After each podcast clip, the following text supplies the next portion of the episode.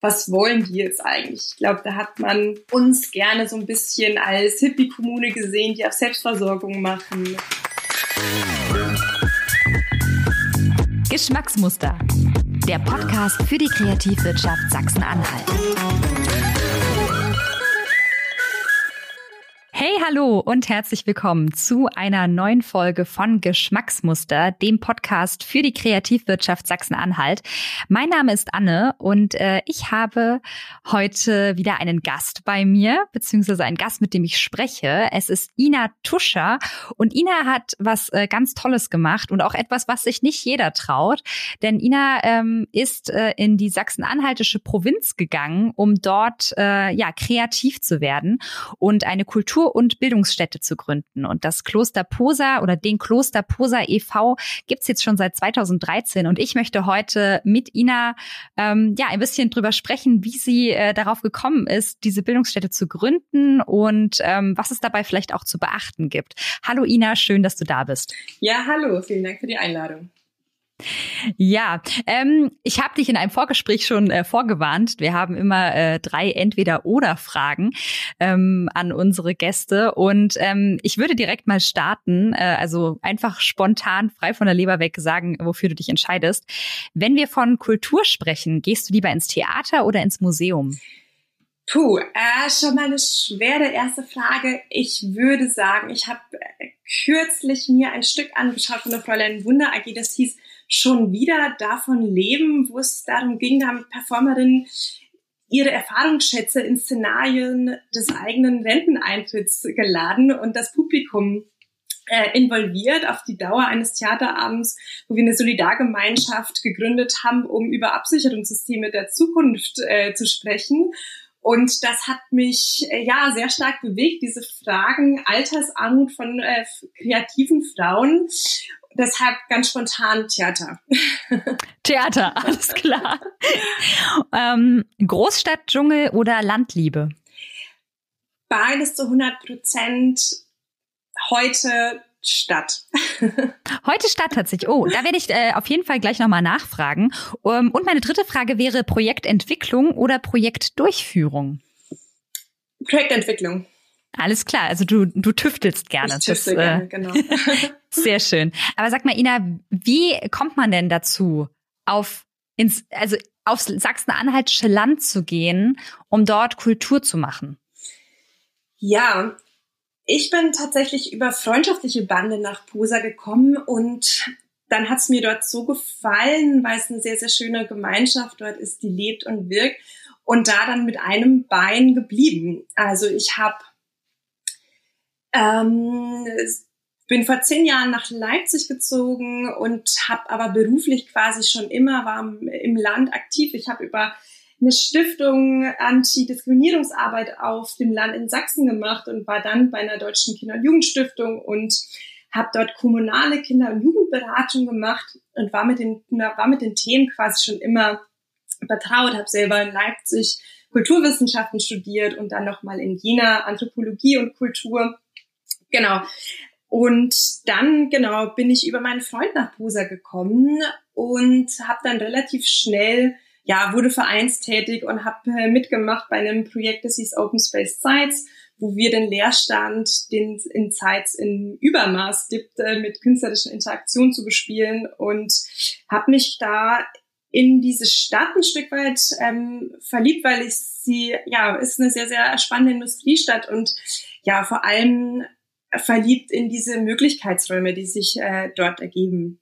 Weil man dann eben äh, ja viel Platz hat und wahrscheinlich auch viel Raum für für neue Ideen. Du hast ja jetzt eben gesagt, dass dich ja ähm, ja äh, so ein paar Menschen quasi auf den Geschmack gebracht haben mhm. und auch ähm, zu Kloster Posa ähm, gebracht haben oder zu Posa, so wie du wie du es nennst. Ähm, wer hatte denn aber quasi die Idee, ja. so wirklich diesen EV zu gründen? Also mhm. wie ist das alles ins Rollen gegangen? Ja. Also bei uns war es so, dass es eigentlich erst den Ort gab, den zwei Vereinsmitglieder wiederentdeckt haben, als sie nach Studium und Stadtleben, so klassische Biografie, dann äh, zurück nach Zeitz gezogen sind, wo ihre Wurzeln liegen. Und genau, die hatten auch die Idee, auf Posa dann Kunst, Kultur und Gewerbe zu vereinen, zu etablieren. Und mit der Idee sind sie dann auf ja, die Menschen im Freundes- und Bekanntenkreis zugekommen. Und so hat sich dann ja ähm, Posa immer mehr realisiert. Und ich glaube, ja, die das Gefühl lag aber bei allen inne, dass, dass man Lust hatte, eben so raus aus so erschlossenen ähm, Städten und das leben auch viele Familien mit Kindern und ja, die hatten einfach alle Lust auf was Neues, auf ähm, Land und hatten auch Lust, so eine soziale und kulturelle Belebung von, von diesen strukturschwachen Regionen oder von der strukturschwachen Region so ein bisschen anzufeuern. Und so hat sich das dann in ja, Stunden und tagelanger äh, Plenarsitzungen ähm, hat sich dann Posa so entwickelt, wie es heute ist. Und so sind so die ersten Ideen sozusagen entstanden vor sieben Jahren. Ich glaube, die Ideen sind jetzt auch, also die damals entstanden sind, also die Anfangsvisionen jedes Einzelnen, die sind sicherlich auch nicht mehr die aktuellen. Da hat sich auch ganz viel nochmal verändert. Da erfährt man dann irgendwie Grenzen seiner eigenen Ressourcen und äh, Möglichkeiten verschieben sich. Und genauso ist äh, im Prinzip Posa auch etwas, das sich die ganze Zeit transformiert, ähm, weil da sehr vielfältige Menschen leben mit vielfältigen Interessen. Und ja, ich würde sagen, das ist ein Verein, der sich auch immer wieder neu findet und neu ausrichtet und Lust auf Neues hat. Äh, absolut, also so habe ich das auch, auch wahrgenommen bei meinen Recherchen vorher. Ihr habt ja ganz viele Angebote eben in diesen Bereichen Kultur und Bildung und seid ja auch so ein bisschen so ein, so ein soziokultureller Raum irgendwie für, für, für die Leute ähm, in Zeitz. Und ähm, ihr, ihr macht auch Seminare, habe ich gesehen, ne? Wir bieten verschiedene Workshops an, die man bei uns machen kann. Das ist einmal so im Bereich ähm, Natur- und Umweltbildung, dass viel von äh, zum Beispiel Schulklassen wahrgenommen wird, ne? wo man äh, Posa ist ja ein Ort, der ist äh, umringt von Streuobstwiesen und Weinberg und da gibt es eine sehr, sehr vielfältige Flora und Fauna, die es dort zu erkunden gibt. Oder wir haben in den letzten Jahren eine Siebdruckwerkstatt etabliert, wo man ja, wo Künstler, GrafikerInnen, äh, aber auch Schulklassen und jeder, der sich äh, für diese Kunst interessiert, ähm, genau das lernen kann. Oder wir haben eine Dunkelkammer, wo man selber Bilder entwickeln kann. Und dann genau Räume um ja für Gruppen, die selbst dort Seminare dann machen können. Ähm, und ich, ich stelle mir jetzt so ein bisschen die Frage, ich meine, ähm, ich kann mir gut vorstellen, dass es gar nicht so leicht ist, so ein, so ein Verein ähm, in, in ländliche Räume zu bringen oder eben nach, nach Zeit ja. zu bringen. Welche Schritte waren denn sozusagen nötig, dass das Posa heute, also auch heute das ist, was es ist? Ja, also am Anfang, als sich die Gruppe dann vor sieben Jahren formiert hat, äh, hat man erstmal ganz viel Konzeptarbeit geleistet und mit diesem Konzept ist man dann zur Stadt gegangen und hat das vorgestellt. Und genau, die Stadt war von dem Konzept angetan. Die hatten Lust, wieder Kultur und äh, Kunst in die Stadt zu bringen, was ja, ja, wo einfach ein sehr, sehr hoher Bedarf da ist in Zeitz. Und dann haben wir ja die städtische Pacht übertragen bekommen, diesen Verein gegründet, uns eine Satzung gegeben und so weiter. Und erstmal die Wohnräume und Häuser ausgebaut, renoviert. Also auch das ist eine ganz essentielle Arbeit, die man auf Posa macht. Da gibt es ganz viel verschiedene Gebäude ähm, und ja, das, da fliegen schon mal gerne Dachziegel vom Dach und äh, das äh, ist, waren, waren die ersten Schritte. Genauso erstmal konzeptionell und auf der anderen Seite erstmal den Wohnraum zu schaffen, weil die Menschen ja dort nicht nur ähm, ehrenamtlich tätig sind, sondern auch das als Lebensort für sich ähm, entdeckt haben und ja ausgebaut haben. Das heißt also, die, die ähm, ProjektinitiatorInnen mhm. leben auch in Posa oder auf Posa. Ja, die meisten VereinsmitgliederInnen, die leben auch auf Posa. Genau. Also mittlerweile, so seit zwei Jahren, hat sich ein bisschen verschoben. Das sind jetzt immer mehr Menschen von außerhalb, die noch, ich sage jetzt mal, mit, ähm, mit einem Bein in der Stadt leben, in Leipzig oder Berlin und mit dem anderen Bein in Posa. Ähm, aber ursprünglich, genau, haben die aller, allermeisten sind dann aus den Städten nach Posa auch gezogen und leben dort, ja. Schön. Ähm, du, du hast jetzt gerade gesagt, dass die Leute, die das Projekt Posa ins äh, Leben gerufen haben, dass die auf die Stadt zugegangen sind. Ähm, Weißt du, welche genauen Schritte Sie unter, unternommen haben? Also gibt es da irgendwie Anträge oder muss man sich da vorher ähm, über, über bestimmte Sachen informieren? Weil ich, ich, ich frage mich jetzt so, okay, wenn ich, wenn ich eine Idee habe ähm, äh, für, für etwas ähnliches wie Posa mhm. und ich möchte damit vielleicht so ein bisschen in den, in den ländlichen Raum gehen, ja. gerade in Sachsen-Anhalt, weil das hier gebraucht wird. Ja. Also hättest du da irgendwie so ein so ein Tipp, wie man da wirklich rangeht?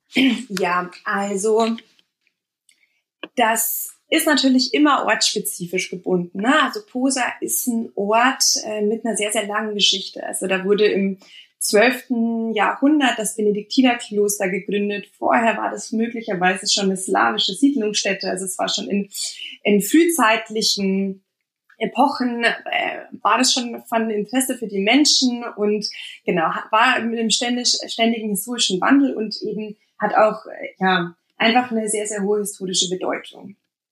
Und ähm, das war natürlich auch relevant sozusagen, dass man, äh, weil es einfach ein, ein wichtiger Ort in Zeit ist, sehr viel Geschichte erzählt, dass man den auch wieder öffnen, äh, wieder öffnen kann für Menschen, die dort Interesse haben und dass man auch ein ganzheitliches Konzept entwirft, was jetzt in unserem Fall so war, dass man ja ähm, die Natur genauso im Blick hat wie die Renovierung von von den Gebäuden. Ne? Ähm, genau, also das ist, glaube ich, ganz wichtig, dass man da erstmal schaut, was können wir leisten, wie mhm. viel, wie viel Engagement können wir aufbringen, wie viel ehrenamtliche Arbeit und natürlich dann auch erstmal sich die Frage zu stellen, wie können wir das auch finanziell stemmen? Also in unserem Fall ist das so, dass wir die, die Pacht äh, übertragen bekommen haben. Das bedeutet aber auch, dass wir selbst ähm, alle Investitionen also selber quasi tätigen müssen, ohne dass es unser Besitz ist, ne? ohne dass es unser Eigentum ist. Mhm. Ähm, diese Fragen muss man sich einfach stellen, was, was kann man da auch finanziell stemmen, was, was will man da stemmen und ähm, was so städtische Regularien angeht, wie sich, äh, das ist dann immer spezifisch. Also das war jetzt keine, äh, keine Ausschreibung sozusagen, sondern da ist man dann proaktiv zur Stadt gegangen und ist mit dem Konzept angetreten hat halt quasi Eigenengagement gezeigt. Ganz genau, ja. Bevor wir gleich weitermachen, ein kurzer Hinweis von mir. Dein kreativer Kopf wird gesucht und zwar für den Bestform Award 2021. Bewirb dich mit deiner kreativen Idee bis zum 5. März 2021 einfach unter bestform-sachsen-anhalt.de. Bestform ist der Mehrwert Award für kreative Ideen aus Sachsen-Anhalt. Also das heißt auch, äh, also das habe ich jetzt auch so deiner deiner Erzählung entnommen, ähm, dass es auch einfach hilft, auch schon ein relativ detailliertes Konzept ähm, zu schreiben, ja. was man der Stadt dann halt vorlegt, weil es wahrscheinlich schwierig ist äh, zu sagen, ähm, ja, also ich hätte da so eine vage Idee, was hält denn die Stadt davon? Ne? Also ja, ganz genau. Also je, je präziser das Konzept, desto besser auch für die Gruppe und für sich selbst. Und was ich auch jedem wärmstens empfehlen würde, wenn man Lust hat, da selbst aktiv äh, im Land zu gründen oder zu bauen, sich wirklich zu vernetzen, vorab mit Vereinen oder Gründern zusammenzutun und nach den Erfahrungen, ähm, ja, die Erfahrungen da erstmal abzuklopfen, weil es sind einfach ganz viele kleine ähm, Bausteine, die man einfach wissen muss, die man braucht. Und da helfen äh, Gespräche vorab auf jeden Fall sehr, dass man, ja, dass man da einfach keine keine Fehler macht oder dass man eben auch na, die Realität und seine eigenen Visionen so äh, besser miteinander in Verbindung bringen kann. Das kann ich mir auf jeden Fall gut vorstellen. Ähm, gab es denn bestimmte ähm, Menschen oder Vereine, mit denen ihr euch ähm, in der Anfangszeit vor allen Dingen ausgetauscht habt? Oder hast du einen Tipp ähm, für ja, ganz konkrete Anlaufstellen? Ja, also wir hatten im Verein auch quasi einen Freundeskreis, ähm, die dort, also die ähnliche Vereine schon gegründet haben. Ähm, das war allerdings aber schon äh, vor meiner Zeit. Hm, ich kann jedem auch wärmstens empfehlen, zum Beispiel ähm, sich zu vernetzen mit der Kreativwirtschaft Sachsen-Anhalt, also mit dem KBSA. Die haben, das ist ein, ja ein aktiver Verbund, die einfach ja den Austausch fördern oder genau, es gibt äh, verschiedene Projekte, die wirklich, also Bundesländer ab, äh, abhängig gucken, wie, wie kann man sich da, wie kann man sich vernetzen, eine Gründer, äh, Gründerinitiative e.V. zum Beispiel. Also wirklich mit denen erstmal sprechen. Die kommen auch zu kostenlosen Beratungsterminen und können einfach ganz viel Erfahrung weitergeben. Super, danke dir auf jeden Fall an der Stelle. Ähm, Du hattest ja jetzt gerade schon gesagt, ähm, ihr hattet euch also auch so ein bisschen ausgetauscht, auch bei, bei eurem persönlichen Umfeld. Ja. So, ne? Wie, was haltet ihr von der Sache? Jetzt frage ich mich, es gibt ja diese, dieses Vorurteil, mhm. sag ich mal, äh, gerade für die ländlichen Räume, äh, wo es dann immer geht, ja, äh, du musst die Leute da auch erstmal so ein bisschen catchen mit neuen Ideen. Wie war denn das, äh, als ihr äh, Posa gegründet habt? Was, was hat denn da die Stadt Zeitz bzw. die Menschen in Zeitz dazu gesagt? Ja, also die Stadt Zeitz war sehr, sehr positiv angetan von der Idee, dass sich da wieder etwas gründet, ähm, dass wieder Kultur und Bildung irgendwie, ja, oder mit Kultur und Bildung so die Stadt bereichert. Bei den Anwohnern oder bei den Zeitern, glaube ich, war es anfangs ähm, ein gewisses Skepsis da, weil man nicht so genau wusste, was, was wollen die jetzt eigentlich. Ich glaube, da hat man uns gerne so ein bisschen als Hippie-Kommune gesehen, die auf Selbstversorgung machen. Aber durch die jahrelange Kulturarbeit und die Vernetzung hat sich natürlich das Bild aber also stark verändert. Es gibt immer noch ein paar Querschläger, die hat man glaube ich, in der Stadt genauso wie auf dem Land. Aber die Wertschätzung von den ZeizerInnen überwiegt auf jeden Fall und das sieht man auch in der Unterstützung. Also da gibt es zum Beispiel den Bäcker, der bei jährlichen Pop-up-Dinner, die wir in, in leerstehenden Gebäuden machen, spezielle Burgerbrötchen backt. Es gibt den Schweißer, der kostenfrei bei der Umsetzung von der Arbeit äh, mithilft, die im Rahmen von Artist in Residence Programm entstanden ist, oder ein Elektriker, der immer da ist und äh, mit Rat und Tat zur Seite steht.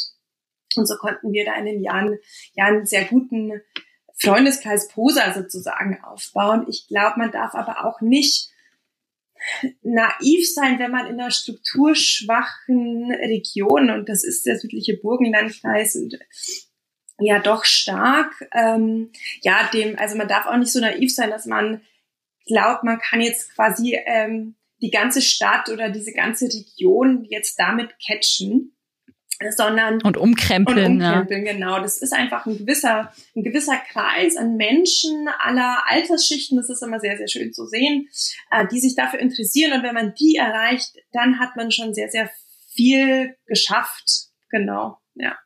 Und ähm, ihr, ihr integriert auch die AnwohnerInnen. Habe ich das, das richtig verstanden? Also in, in euer Projekt? Ja, also ich würde sagen, im Rahmen unserer Möglichkeiten, die uns zur Verfügung stehen, auf jeden Fall. Das liegt auch daran, dass wir in den letzten Jahren verstärkt in der Stadt selbst aktiv waren, um ja, Impulse zu geben für die Belebung der Innenstadt mit dem Ziel, so Leerstand als Möglichkeitsraum umzudefinieren und das Potenzial freizulegen. Da haben wir zum Beispiel in den letzten drei Jahren fotorealistische Wandgemälde umgesetzt, wo die ZeizerInnen über die Motivwahl zum Beispiel abstimmen konnten, was sehr, sehr positiv, ähm, ja, positiven Anklang fand. Oder wir haben äh, jährlich Sommerakademien, wo Kunststudierende eingeladen werden, um künstlerische Impulse und Visionen zu entwickeln und sich mit den stadtsoziologischen Herausforderungen beschäftigen und ähm, die ZeizerInnen integrieren, Interviews führen, Genau, also ähm, das sind auf jeden Fall Schnittstellen oder Petscher-Kutscher-Nächte, wo wir ähm, ja über über Themen, die interessieren, die mit der Stadt zu tun haben, setzen und ähm, ja, das immer ja sehr sehr sehr sehr gut ankommt und das sind so Vernetzungsstellen, die wir definitiv bieten können. Man muss aber auch dazu sagen, dass ne, Posa ist ja nicht nur eine Kultur- und Bildungsstätte, sondern auch ein, ein Wohnraum für Menschen und für Familien und da, genau, ist es natürlich auch immer eine Gratwanderung zwischen privatem Leben und die, die Öffnung nach außen. Ja, und, und quasi diesen, diesen Spagat, den ihr da ja, also du hast ja jetzt gerade, es klang jetzt so ein bisschen mhm. so, nach einer Art Spagat, ja. ähm, der geht ja dann auch so in die Richtung, okay, die Leute vor Ort abholen, mhm. aber vielleicht auch gleichzeitig Leute von außerhalb. Ja auf Zeits aufmerksam machen, ja, oder? genau. Es ist äh, dieser Brückenschlag, den wir, den wir damit ähm, initiieren möchten. Also wenn wir beispielsweise Kunststudierende einladen, die ähm, Zeit reflektieren, dann möchten wir ja ganz genau diesen Außenblick sozusagen ne, von Fremden auf die Stadt Zeitz, die ja in den letzten 25 Jahren ihre Einwohnerzahl halbiert hat, wo das Durchschnittsalter über 60 ist, die Stadtkassen marode und die Stimmung nicht gerade zukunftsfroh. Und da möchten wir sozusagen mit dem Blick von außen auch den Einwohnern wieder zeigen, dass die Stadt Potenzial hat und wie schön sie auch sein kann, wenn man, wenn man die Räume nutzt. Und ja, natürlich auch mit den Aktionen ähm, andere Künstler und Kreative und Macher nach Zeit zu bringen, die selbst dort aktiv zu werden. Das ist natürlich auch so ein Metaziel, das mitschwingt, dass man versucht, die Kreativwirtschaft äh, mit diesen Aktionen auch anzukurbeln. Und ja, auf der anderen Seite natürlich ähm, ja, sich Mühe gibt mit verschiedenen Formaten, die man ausprobiert. Zum Beispiel das Busa Calling, das ist ein großes Familienfest, wo immer ja, ein paar hundert Leute nach Busa kommen und Zirkus und Bands äh, wahrnehmen können. Und ja, genau, deswegen versuchen wir so beides zu sein. Ich finde, das sind, das sind tolle Botschaften, die ihr da vermittelt. Ähm, wie denkst du denn, können sich die Kreativen in, in Sachsen-Anhalt und vielleicht auch besonders in der sachsen-anhaltischen Provinz irgendwie ähm, noch sichtbarer machen? Was, was ähm, bräuchte es dafür? Ja, also was ganz, ganz wichtig ist, ist ähm, mehr Vernetzung. Gerade ähm, auf ja, digitalen Plattformen, da macht zum Beispiel die, ähm, die Lausitzer sind da, ähm, ist so ein Vorreiterprogramm, die haben ähm, ein Verband für kreative und Kulturwirtschaft gegründet, wo sie eben selbst versuchen, eigene Absatzmärkte zu generieren und zu erschließen. Ich glaube, das braucht es eigentlich noch mehr. Also ein gemeinsames Ziel und eine gemeinsame Verbindung, mit was man an die Öffentlichkeit auch ja stärker tragen kann. Und auf der anderen Seite ist es auch sehr wichtig, dass man weil so Plattformen an der Lebensrealität von vielen ja auch vorbeigehen, Veranstaltungsformate mhm. zu finden, äh, wo man sich gemeinsam einfach ja zeigen kann und eine Öffentlichkeit generieren kann. Auf jeden Fall, äh, das, das denke ich auch. Ähm, wie ist es denn, ähm, das, das würde mich jetzt auf jeden Fall noch interessieren, ähm, ihr, die sozusagen für Posa oder, oder äh, auf Posa arbeitet, habt ihr nebenbei auch noch andere Jobs? Also ist das quasi nebenbei oder ähm, seid ihr da Vollzeit? Ja. Die Arbeit, die wir auf PUSA machen, ist fast ausschließlich ehrenamtlich. Seit eineinhalb Jahren haben wir jetzt ähm, durch die Förderung Landkultur, das ist ein Programm, das durch das Bundesministerium für Landwirtschaft und Ernährung gefördert ist, zum ersten Mal eineinhalb nee, zwei halbe Stellen bezahlt bekommen, was halt sehr, sehr schön ist, weil wir zum ersten Mal wirklich ja, Geld dafür bekommen, äh, was wir machen und äh, genau, die Kulturarbeit nicht nur ehrenamtlich passieren muss.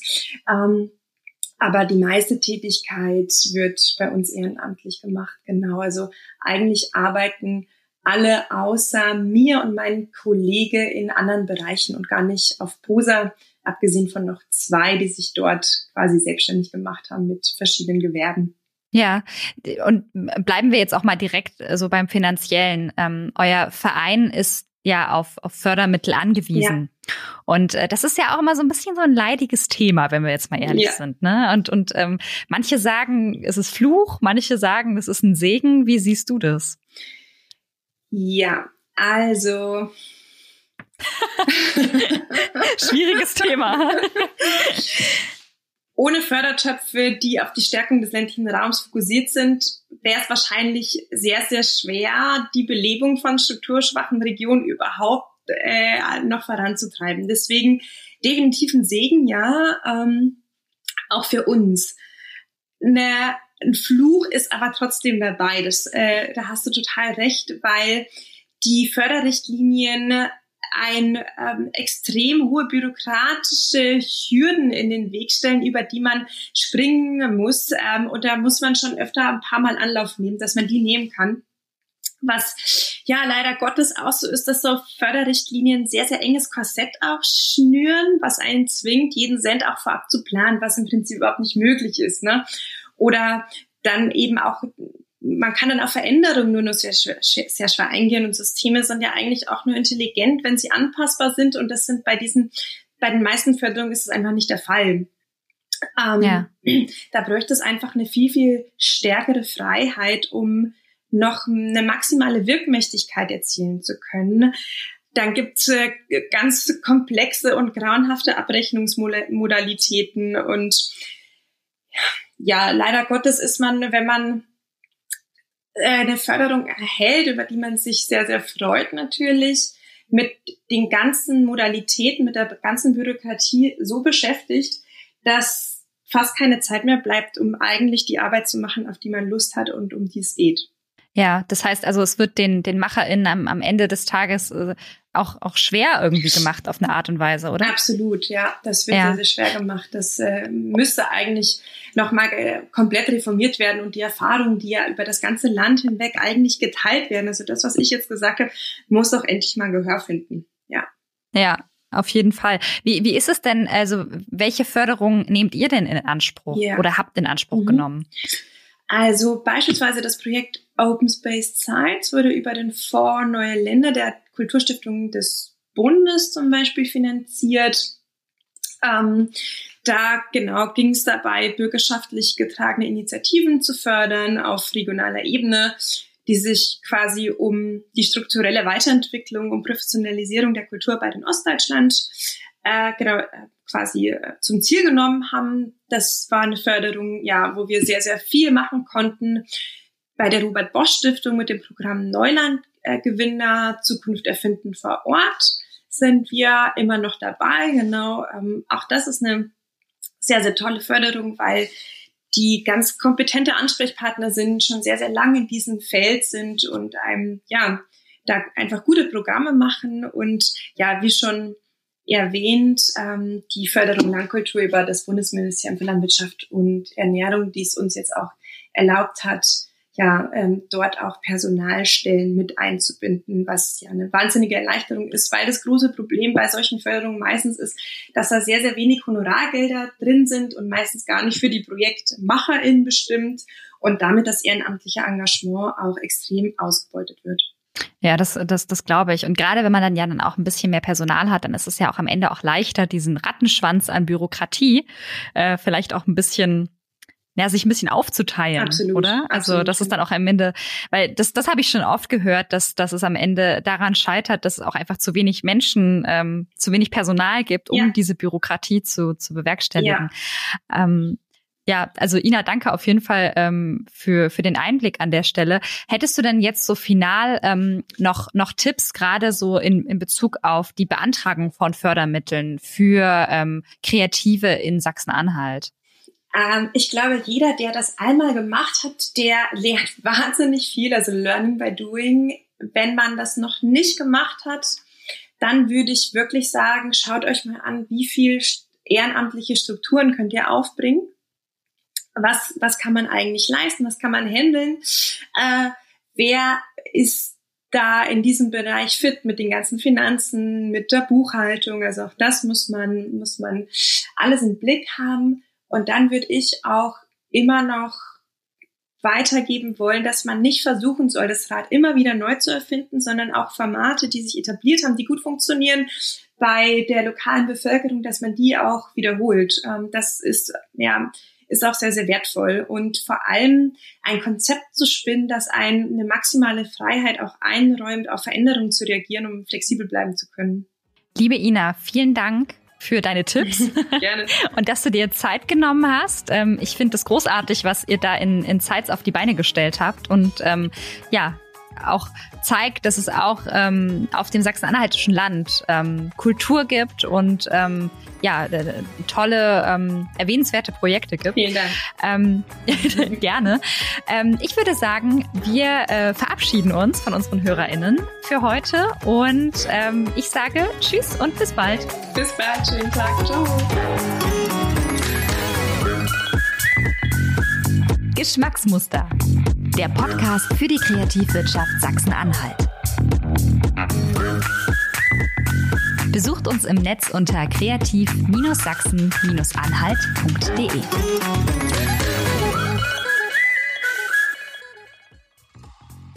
Dieser Podcast und der Westform Award werden präsentiert vom Ministerium für Wirtschaft, Wissenschaft und Digitalisierung des Landes Sachsen-Anhalt und der Investitions- und Marketinggesellschaft Sachsen-Anhalt MBH.